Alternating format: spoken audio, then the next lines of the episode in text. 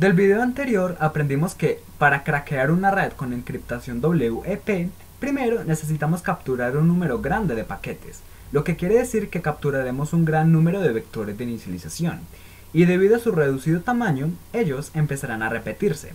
Esto nos permitirá usar una herramienta llamada AirCrackNG para ejecutar un ataque estadístico y obtener la contraseña WEP. Vamos a usar AeroDumpNG para capturar los datos. Luego usaremos AirCrackNG para analizarlos y obtener la clave. Veamos cómo podemos hacerlo. Como puedes ver, ya estoy ejecutando AeroDumpNG para ver todas las redes a mi alrededor. Solamente hay una usando la encriptación WP llamada Tigo 7A54. Probablemente ya conozcas esta red, pues es la que uso cotidianamente, solo cambia la manera en que esta es encriptada. Como lo mencioné anteriormente, necesitaremos una red con un alto y continuo flujo de paquetes. Ya que mi red no es tan activa, yo estaré generando estos paquetes. En los próximos videos aprenderás cómo hacer esto si tu red objetivo tampoco es activa.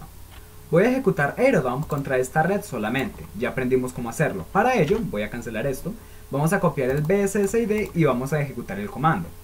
Como de costumbre, pondremos Aerodump ng, seguido por guion guion BSSID y el BSSID de la red, luego escribimos channel, el canal en que se está ejecutando, en este caso es 1, y también voy a guardar todos los datos obtenidos en un archivo, para ello usaremos el argumento write. A este archivo le llamaré ataque básico. Y por último, el nombre de nuestra interfaz en modo monitor. Cuando ejecuto este comando puedes ver que el valor de la sección data aumenta demasiado rápido.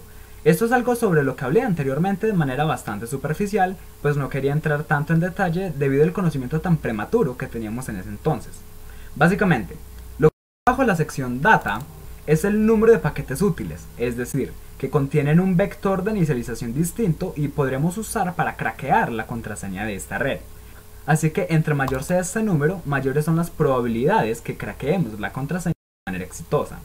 Como ves, este número aumenta demasiado rápido. Si tu red objetivo no se comporta de la misma manera, no te preocupes, en los siguientes videos te enseñaré cómo solucionar este problema. Una vez tengas bastantes paquetes, vas a abrir otro terminal, irás al directorio donde se guardan los archivos que el anterior comando creó Voy a ejecutar el comando ls para verlos. Como puedes ver, tenemos el archivo .cap con el nombre que especificamos en el argumento write.